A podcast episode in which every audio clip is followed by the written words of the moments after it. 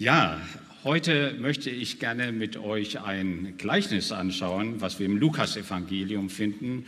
Und der Text wird heute mal nicht da vorne angeschrieben sein, also hört gut zu oder schlagt eure eigene Bibel auf, wenn ihr sie dabei habt. Das ist Lukas 12, die Verse 13 bis 21. Und ich lese mal vor aus der Elberfelder Übersetzung. Die habe ich diesmal gewählt, obwohl ich sonst gerne mal andere nehme, weil die so ein bisschen kerniger und deutlicher ist an der Stelle.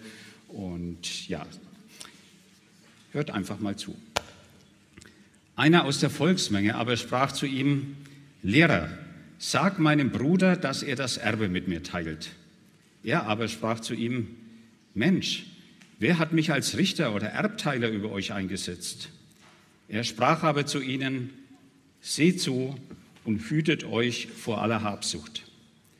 Denn auch wenn jemand Überfluss hat, besteht sein Leben nicht aus seiner Habe. Er sagte aber ein Gleichnis zu ihnen und sprach, das Land eines reichen Menschen trug viel ein. Und er überlegte bei sich selbst und sprach, was soll ich tun? Denn ich habe nicht, wohin ich meine Früchte einsammeln soll. Und er sprach, dies will ich tun. Ich will meine Scheunen niederreißen und größere bauen und will dahin all mein Korn und meine Güter einsammeln. Und ich will zu meiner Seele sagen, Seele, du hast viele Güter liegen auf viele Jahre. Ruh aus, iss, trink, sei fröhlich.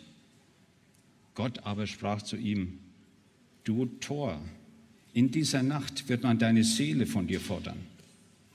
Was du aber bereitet hast, für wen wird es sein? So ist es, der für sich Schätze sammelt und nicht reich ist im Blick auf Gott. Vater, ich bitte dich heute Morgen, dass du dieses Wort in uns lebendig machst. Heiliger Geist, komm und ja, schließ uns auf, was du sagen möchtest, auch mit diesem Gleichnis, mit dieser Geschichte, die hier in den Evangelien überliefert ist. Leite du uns und ja, sprich jeden persönlich an, um ihm neuen Mut zu machen, ihm weiterzuführen, ihm einfach dich selbst zu zeigen in dieser kleinen Geschichte hier. So, Vater, erbitte ich, erbitten wir jetzt deine Gegenwart und deine Kraft in dem Namen Jesus. Amen. Amen.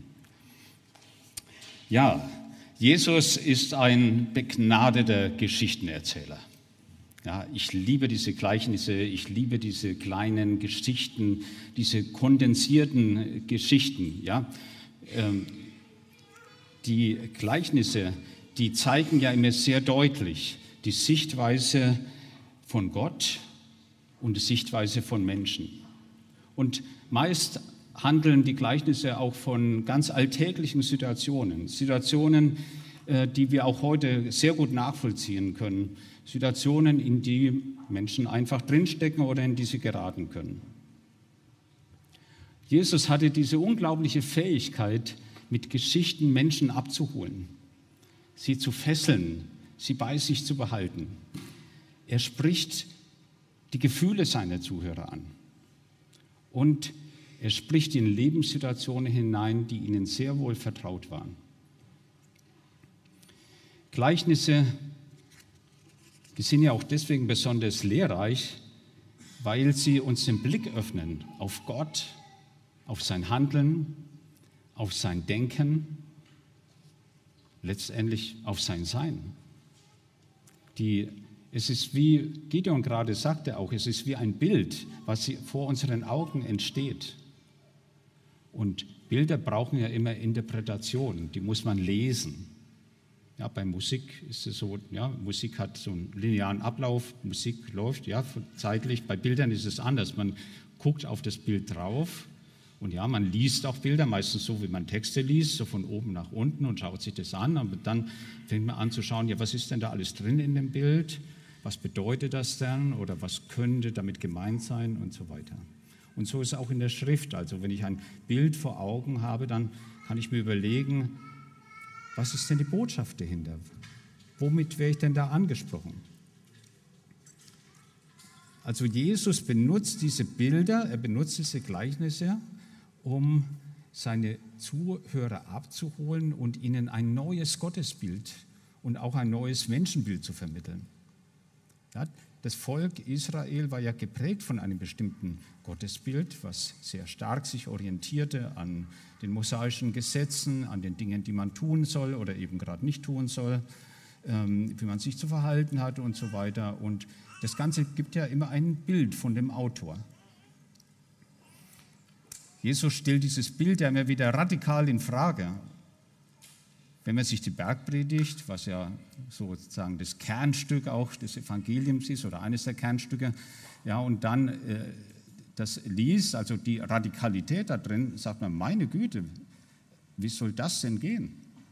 Ich denke da nur dran, also da geht es um, du sollst dich töten. Und Jesus sagt dann, wenn du schon denkst, dass dein Nachbar ein Blödmann ist, da hast du dieses Gebot schon gebrochen.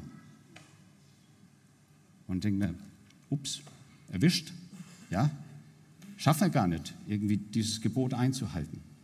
Und Jesus fängt da an, ein ganz anderes Bild auch immer wieder von Gott, seinem Vater, zu zeigen. Und natürlich der Erzähler selbst, also Jesus selbst, sagt ja auch etwas über sich. Denn an anderer Stelle sagt er ja, der Vater und ich sind eins. Also spricht er an dieser Stelle ja auch von sich. Und in den Gleichnissen spricht Jesus viel vom Reich Gottes, von dem künftigen Reich Gottes, von dem Reich Gottes, wo er sagt, es hat schon angefangen. Und dieses Reich Gottes denken, das ist immer wieder, finden wir das in den Gleichnissen und diese Gleichnisse bewirken, dass dieses Reich Gottes greifbarer, vorstellbarer wird für die Zuhörer.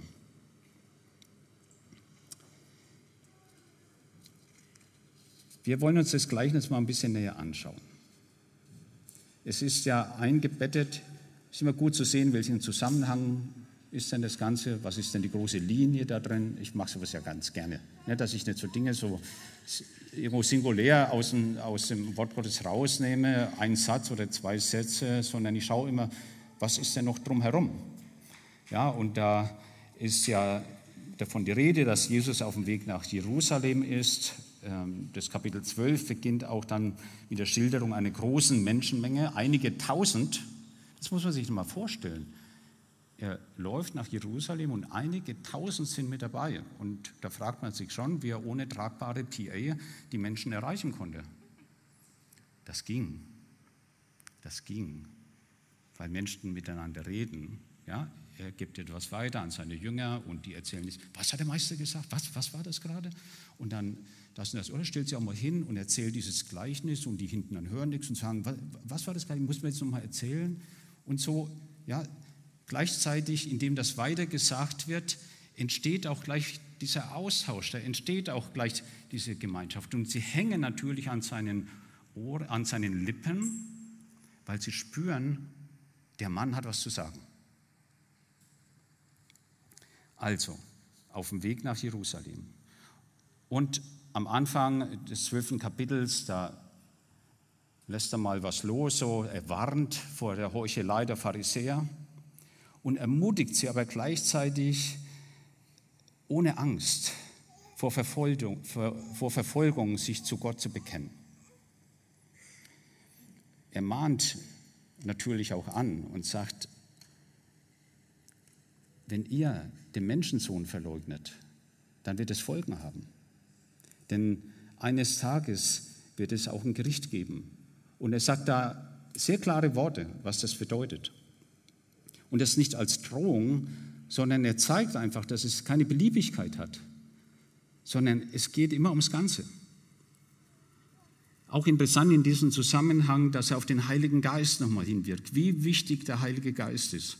Und er sagt, jede Sünde, also eine Beleidigung gegen Gott oder wenn man doofe Sachen sagt, das kann alles vergeben werden.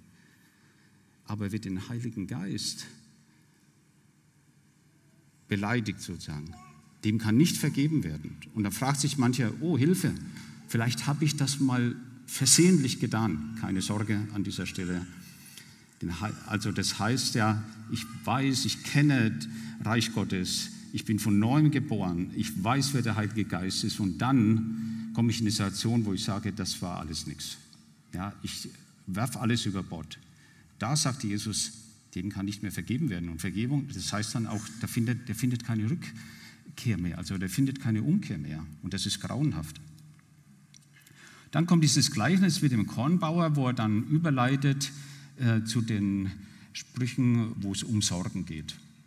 Faszinierende Stelle, also wo, wo er ganz deutlich macht auch, dass wir wirklich versorgt sind. Fand es auch gerade so schön in diesem Lied, Jire, du bist genug. Da geht es um Versorgung. Gott ist genug. Und das Kapitel endet dann im Vers 34, denn wo euer Schatz ist, da wird auch euer Herz sein. Gut, jetzt schauen wir mal rein in dieses äh, Gleichnis, äh, was er dann, und schauen uns das mal ein bisschen genauer an. Da geht es ja am Anfang äh, dessen, was ich da vorgelesen habe, geht es ja um das Haben-Wollen. Ja, da kommt ein Mann zu ihm, äh, der ihn anredet und sagt, Meister ja, oder Lehrer, ähm, du musst da mal eingreifen, da mein Bruder, der macht das nicht richtig mit dem Erbteilen, sprich doch da mal was. Und das ist ja, sagen wir, jetzt nichts völlig Ungewöhnliches, weil ja ähm, ein Schriftgelehrter, und das war Jesus im Grunde genommen ja auch, der war zugleich, der war ja nicht nur Theologe, der war auch zugleich Jurist, der konnte also, er hatte diese Befugnis zu urteilen. Aber Jesus, der lässt sich gar nicht darauf ein, sondern der erhält eigentlich eine ziemliche Abfuhr, der Mann der sagt zu ihm, wer hat mich denn zum Richter über euch gesetzt oder über eure Erbstreitigkeiten? Und sagt zu ihm, hey, hütet euch, und da spricht er an die Menge, hütet euch vor der Habsucht. Also auch von dem, das ein Erbe ist ja etwas, was man gar nicht erwirtschaftet, sondern Erbe ist ja etwas, was man geschenkt bekommt. Also auch da gibt es sagen wir mal, eine Linie oder einen Gedanken von Habsucht. Ich habe nicht genug gekriegt. Ja? Ich hatte mal eine Situation, da gab es tatsächlich äh, in einer Familie Erbstreitigkeiten und das Erbe war ziemlich groß, was es da zu verteilen gab. Und einer der Erben fühlte sich massiv benachteiligt. Und hat sich so gegrämt an dieser Stelle, war so, ja, man konnte regelrecht sehen, wie dieser Gedanke, ich werde da übervorteilt, meine Eltern teilen das Erbe nicht gerecht auf, meine Geschwister bekommen ungleich mehr als ich, hat diese Person so gekränkt und so beschäftigt, dass sie regelrecht im Leben stecken geblieben ist. Und ich habe nur gesagt, hey, überleg mal, du bekommst etwas geschenkt. Dafür hast du nichts getan. Und das, was du kriegst, also die Dimension, die war erheblich. Und du musst doch deinen Eltern überlassen, wie sie ihr Erbe verteilen. Lass doch mal locker an der Stelle. Ich glaube, am Ende ist die Geschichte doch noch irgendwo gut ausgegangen und die Person hat die Kurve noch gekriegt. Ich weiß es nicht so ganz genau, aber mich hat erschüttert, wie jemand an dieser Stelle, obwohl er so eine Riesensumme bekommt, trotzdem sich so verhärten kann. Also ist nicht die Höhe des Erbes letztendlich, die äh, die Schwierigkeit ist, ja, sondern es ist dann, da steckt etwas ganz was anderes dahinter. Also, da ähm, warnt er seine Zuhörer vor der Habgier. Und ähm, ja, dazu muss man natürlich auch sagen, die Adressaten, die Männer und Frauen, die ja dort mitgegangen sind, die gehörten sicherlich eher dem Milieu der Nichtbesitzenden an. Das waren jetzt sicherlich nicht die Wohlhabenden, die dort mit sind, sondern das waren in der Regel einfache Menschen. Landarbeiter, Bauern, vielleicht Handwerker, das war der größte Teil seiner Zuhörerschaft oder der überwiegende Teil. Und sie haben natürlich in Bezug auf Besitz vielleicht eine ganz andere Einstellung, weil sie nämlich einen täglichen Überlebenskampf haben. Sie müssen täglich irgendwie dafür sorgen, dass sie Geld erarbeiten. Wir haben andere Situationen, ja, wo es den Tagelöhne gibt, Ja, der verkauft sozusagen seine Arbeitskraft für einen Tag, um am Abend kriegt er dann seinen Lohn, damit er seine Familie versorgen kann. Er lebt so ein bisschen von der Hand in den Mund. Der hat jetzt keine großen Vorräte angesammelt. Und zu diesen Leuten spricht der Jesus und die sagen, naja, eigentlich betrifft uns das ja gar nicht. Also der, der reiche Mann, das sind wir doch gar nicht.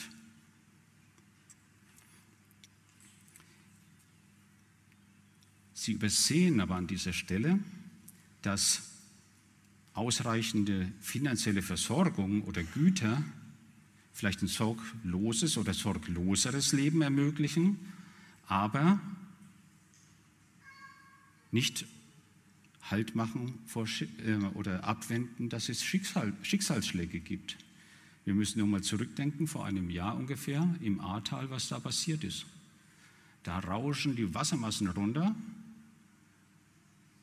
und die haben nicht nach Arm und Reich gefragt und nehmen Leute mit, nehmen Güter mit, zerstören Massen. Ja, da hat es alle getroffen. Und in dem, dem Moment war klar, Reichtum hat an dieser Stelle offensichtlich nicht geschützt.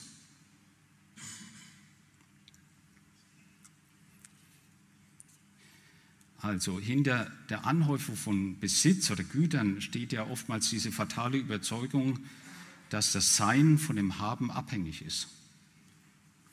Und Jesus spricht es ganz klar aus. Er sagt, auch wenn jemand Überfluss hat, besteht sein Leben nicht aus seiner Habe. Das ist nicht das Leben. Gut, kommen wir zu dem Gleichnis. Der Mann hat eine außerordentlich gute Ernte. Und da ist ja nichts Schlimmes dran. Das wird auch nicht kritisiert, dass er eine außerordentlich gute Hände hat.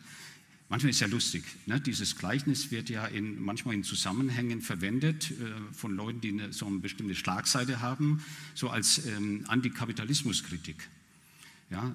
Wo es geht so gegen die Reichen oder sowas. Ist überhaupt gar nicht da drin. Werden wir gleich noch darauf zurückkommen. Also er erwartet eine großartige Ernte. Und er hat auch diese Ernte nicht irgendwie durch Manipulation oder durch irgendwas Unrechtmäßiges erworben, sondern es ist einfach gut gelaufen. Ja, warum läuft es denn gut? Weil Gott das hat wachsen lassen, oder? Das hat er doch nicht vollbracht, sondern das ist doch Segen, das ist doch ein Geschenk Gottes an diesen Menschen. Und ähm, in dieser Situation wird auch so dieses dieses, äh, die Verhältnisse, wie sie eben dort existiert haben, ja dargestellt, ne? dass es äh, Großgrundbesitzer gibt, dass äh, Leute sich verdingt haben als Tagelöhner und so weiter. Und der Bauer, der hat auch ausreichend Zeit, um sorgfältig abzuwägen, was mache ich denn jetzt damit? Er überlegt. Er überlegt nur die Möglichkeiten, die er hat und sucht in Ruhe nach einer Problemlösung. Und sein Problem ist ja, dass er nicht genügend Platz hat, um die gute Ernte irgendwie unterzubringen. Und nach einiger Überlegung kommt er zu der Überzeugung, also ich werde die alten Hallen abreißen und werde neue bauen, größere bauen. Und in diesem Monolog, den Lukas an dieser Stelle so beschreibt, ja, der lässt uns so hineinblicken in die Seele des Menschen. Da offenbart sich der wahre Charakter des reichen Mannes. Man überliest es vielleicht äh, gerne mal an dieser Stelle, aber so, ja, dieser innere Monolog, wo er, wo er sagt, Seele, du hast viele Güter liegen auf viele Jahre, ruh aus, iss, trink, sei fröhlich.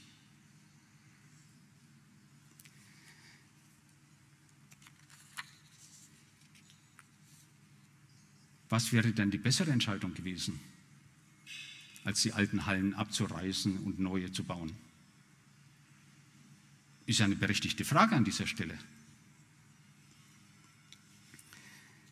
Jesus gibt einen Hinweis zuvor. Er warnt ja vor der Habgier. Und er gibt auch einen Hinweis darauf, ähm, dass es nicht darum geht, sozusagen im Eigennutz Besitz anzuhäufen, sondern in den Worten, die er sonst noch weitergibt, können wir ganz klar erkennen, es geht darum, um das Teilen, um andere teilhaben zu lassen. Er wendet sich ja auch immer wieder den Bedürftigen, denen, die nichts haben, zu. Er wendet sich denen zu, die am Rand der Gesellschaft stehen. Dazu muss man noch eins verstehen. Dieser Mann war ja gut versorgt. Er hatte ja seine Scheunen und offensichtlich hat sein Leben ja sehr gut funktioniert. Er geht jetzt nur über dies hinaus. Im Grunde genommen geht er über diese Grenze, die Gott ihm auch gegeben hat. Und ich glaube, jeder Mensch hat so ein bestimmtes Feld, so eine bestimmte Grenze, die er ausfüllen soll und die er erarbeitet. Ja? Es gibt immer so ein Terrain, was du erobern darfst in deinem Leben. Und dieses bildet sich, meine ich, ab, auch in den Scheunen, in dem, was er eben da hat und wo er eine gute Versorgung hat. Und das verwirft er an dieser Stelle und will es durch etwas Größeres ersetzen. Also er geht eigentlich über den Plan, den Gott für sein Leben hat an dieser Stelle, geht er hinaus und nimmt es selbst in die Hand.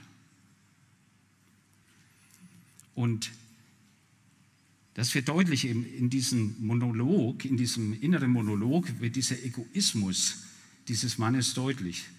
Denn erstaunlich ist doch auch, dass er nur von sich spricht. Vermutlich war er gar nicht alleine, sondern hat vermutlich eben auch Familie gehabt. Die spielt überhaupt keine Rolle an dieser Stelle. Er spricht nur von sich.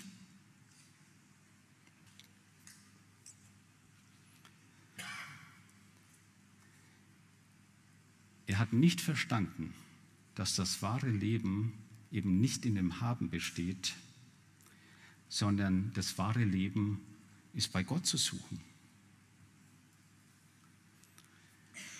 Und wenn ich mein wahres Leben bei Gott verbringe, dann muss ich auch meine Schätze dort anlegen, wo sie im Reich Gottes untergebracht sind, wo sie bei Gott untergebracht sind. Und an dieser Stelle greift in dieser Geschichte Gott ein und sagt zu ihm, du Narr. So steht es in manchen Übersetzungen. Ja, er unterbricht ihn und sagt, ja, heute Nacht noch wird deine Seele von dir gefordert.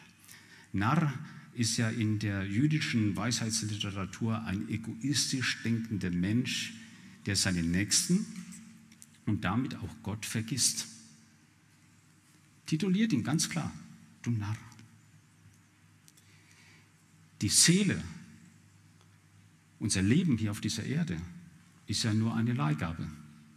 Das werden wir nicht behalten. Wir werden wieder zurückgeben müssen an Gott. Und jeder von uns weiß, dass wir auch von den irdischen Dingen nichts mitnehmen werden. Meine Oma hat immer gesagt, das letzte Hemd hat keine Taschen. Ja?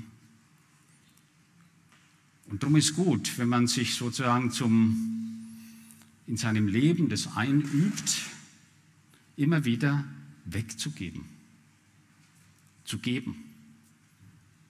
Du wirst es eh nicht mitnehmen. Gib weiter. Jesus fasst es zusammen am Ende, sagt, so ist, der für sich Schätze sammelt und nicht reich ist im Blick auf Gott. Also,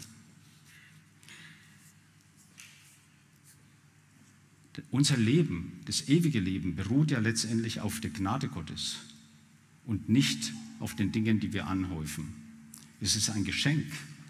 Und ein Festklammern an irdischen blockiert eigentlich nur Gottes Wege und macht blind für Gottes Wege. Jesus stellt uns einen Lebensstil vor, wo Glück, Zufriedenheit, Erfüllung in Beziehung gelebt wird. Und in dem das Geben, was ja eher als ein Verlust empfunden wird, ja, was weggeben ist ja, ja manchmal wehrt sich da was, wirklich weggeben, ja, dieses Weggeben, das wird als beste Art des Gewinnens dargestellt, immer wieder in den Gleichnissen. Es ist das Geheimnis zum Glücklichsein, ist Geben.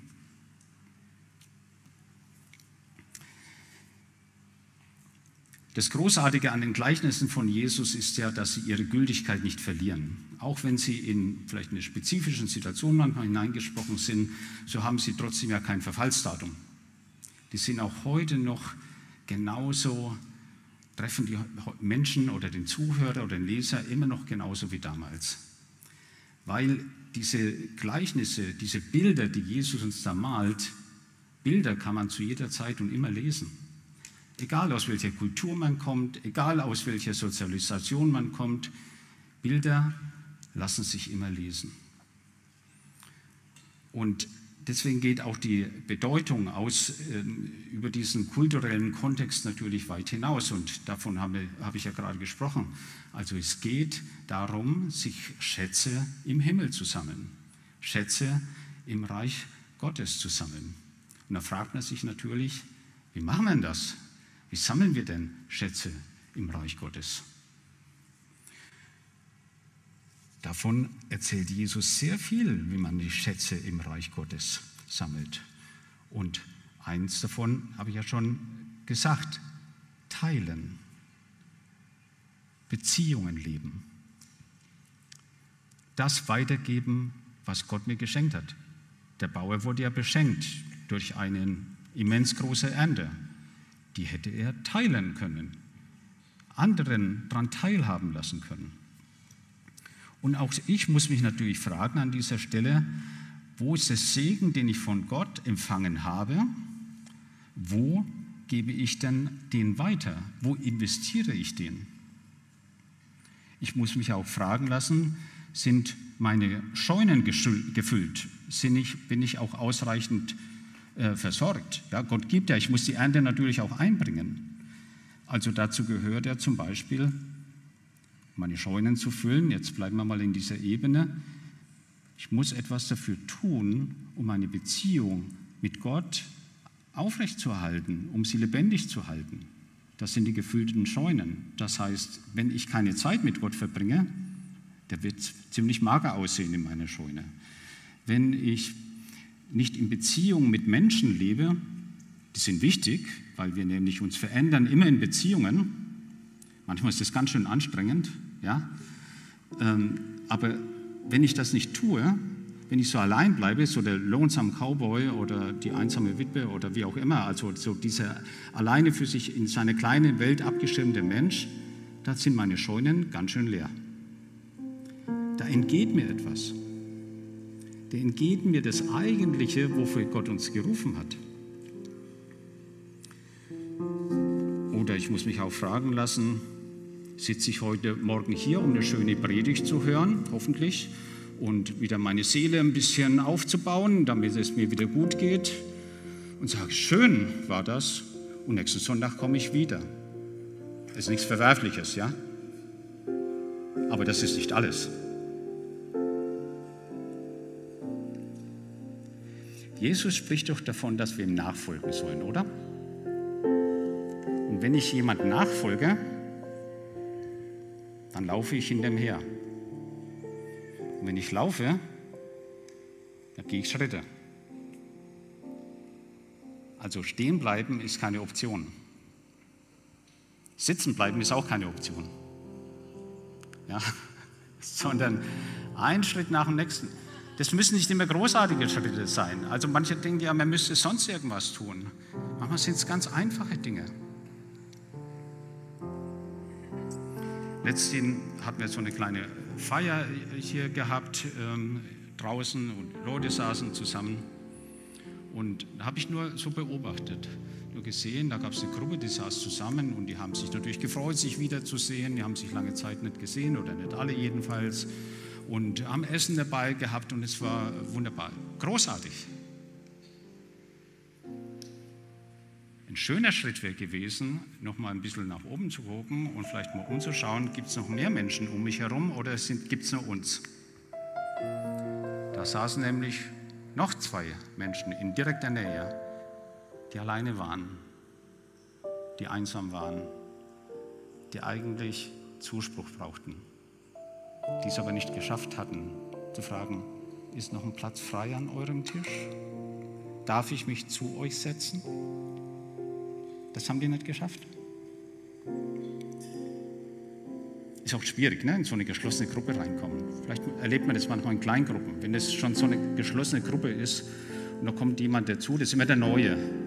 Der ist auch nach zwei Jahren noch der Neue. Der findet nicht diesen Zugang. Das ist, ist nicht schön für denjenigen. Wir müssen immer überlegen, was können wir denn tun, damit er sich da abgeholt fühlt, angekommen weiß. Vielleicht hätten sich die gar nicht hinsetzen wollen an den Tisch, hätte er sein können, aber sie wurden auch gar nicht gefragt. Und das wünsche ich mir, das wünsche ich mir für uns auch, für uns als Kirche hier, dass wir an der Stelle aufmerksamer sind. Dass wir nicht nur unsere Freunde sehen, dass wir nicht nur die sehen und denen begegnen, die wir sowieso schon lieben. Ja? Das machen diejenigen, die Gott kennen, auch. Und das ist kein Vorwurf, weil ich mag es ja auch oft so. Ich spreche auch zu mir selbst an dieser Stelle. Aber wir dürfen immer wieder uns daran erinnern, einen nächsten Schritt zu gehen. Und sagen, ja. Und manchmal ist der Schritt ein bisschen unbequem. Ich glaube, mit Jesus durch die Landschaft zu ziehen, war auch nicht immer bequem. Aber Menschen haben es gemacht, weil sie gespürt haben, dieser Mann, der hat Worte des ewigen Lebens. Das ist das, was mein Leben verändert wird und was mich in das hineinbringt, wo sehr sich meine Seele doch so sehr sehnt nach diesem Frieden mit Gott.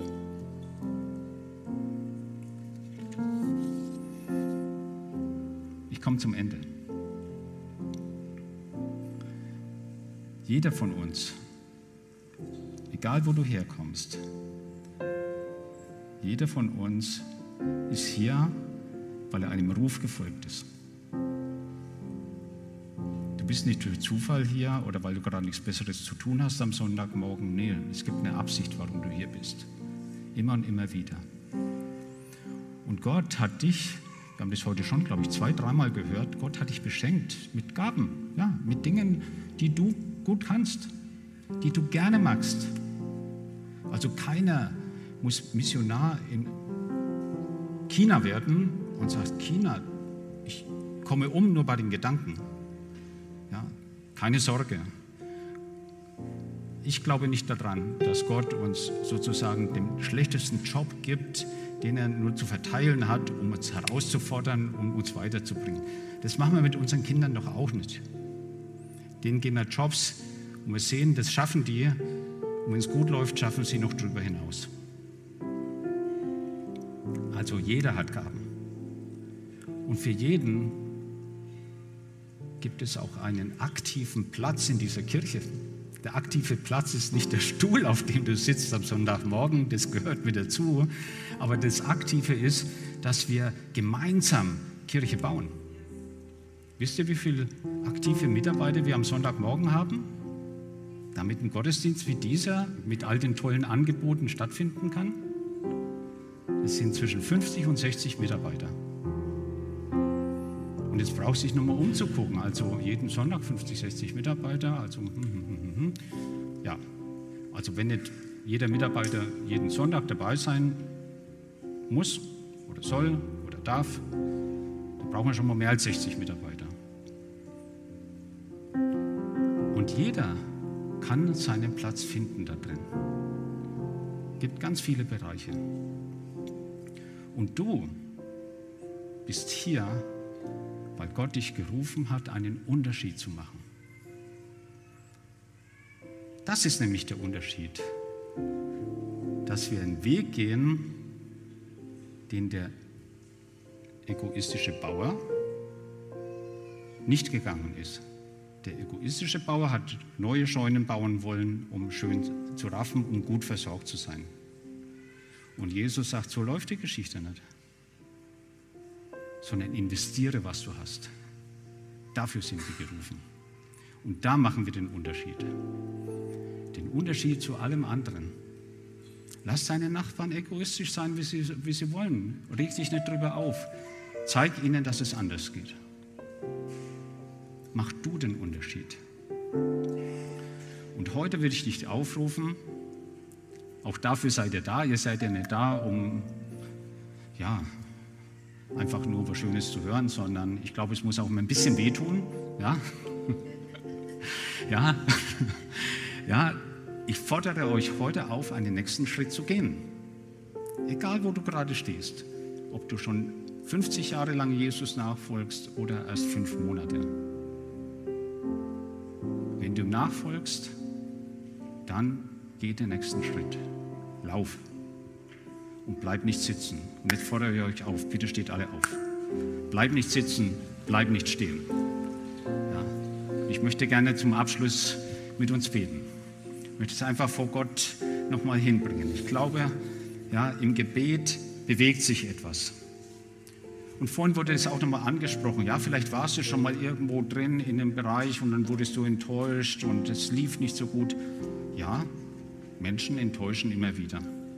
Auch das gehört mit dazu. Wir wachsen in Beziehungen. Und wenn es Enttäuschungen gibt, ja, okay, das hat was mit mir zu tun. Da wurde irgendwas angesprochen, was offensichtlich Veränderung braucht. Glaube, Jesus war manchmal erschüttert über Menschen, ja, dass sie so stur sind oder dass sie einfach nicht sehen wollen. Aber ich glaube, enttäuscht war er nicht, dass er dann irgendwann gesagt hat, wisst ihr was, ich habe genug von euch, den Job mache ich jetzt nicht mehr. Ich kenne meinen Auftrag, aber Schluss aus, ich gehe jetzt wieder zurück, muss sich mein Vater was anderes überlegen. Nee, er hat gesagt, Vater, nicht, dein, nicht mein Wille, sondern dein Wille geschehe. Das macht den Unterschied.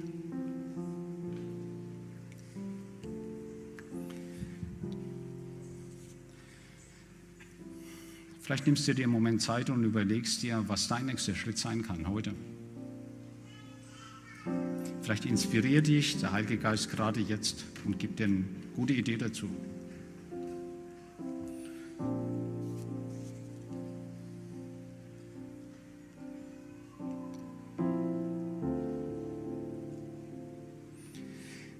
Vater, du bist so ein wunderbarer Gott. Du lässt wachsen und gedeihen. Du schenkst in Fülle. Den Segen, den wir manchmal so selbstverständlich nehmen, weil es einfach da ist. Aber Segen kommt von dir. Du versorgst uns. Und das nicht nur mit Essen und Wohnung, sondern viel, viel mehr. Und vor allen Dingen, du bist in der Lage, unsere Seele zu versorgen. Dass du uns Ruhe gibst in unserer Seele. Dass du uns heil machst, da wo wir zerbrochen sind. Dass du uns Hoffnung gibst, wo wir keinen Ausweg mehr sehen. Dass du uns Freude gibst, wo sich Niedergeschlagenheit breit machen will. Du bist ein gebender Gott. Und ich bete jetzt, Vater, dass du uns heute Morgen durch deinen Heiligen Geist das wieder neu deutlich machst. Dass wir uns nicht zu sorgen brauchen, sondern dass du versorgst.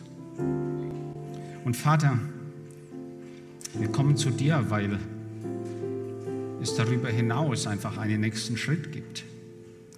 Wir wollen sehen, dass sein Reich sich weiter ausbreitet. Das Reich, von dem dein Sohn Jesus so viel erzählt. Dieses Reich, es soll wachsen in unserem eigenen Leben, in unserem Umfeld. Und wir wollen Teil davon sein. Wir wollen den nächsten Schritt mit dir gehen.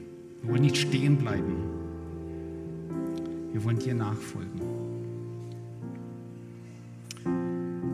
Und vielleicht ist es für dich das erste Mal, ist egal, aber vielleicht auch zum hundertsten Mal. Bekenne einfach immer wieder, Jesus, ich will dir folgen. Ich will mit dir gehen. Du bist mein Herr. Schenke du mir Inspiration und Kraft für das Kommende, für das Nächste. Gib mir deinen Schutz deinen Segen. Das erbitte ich für uns jetzt, Vater, im Namen Jesus. Amen.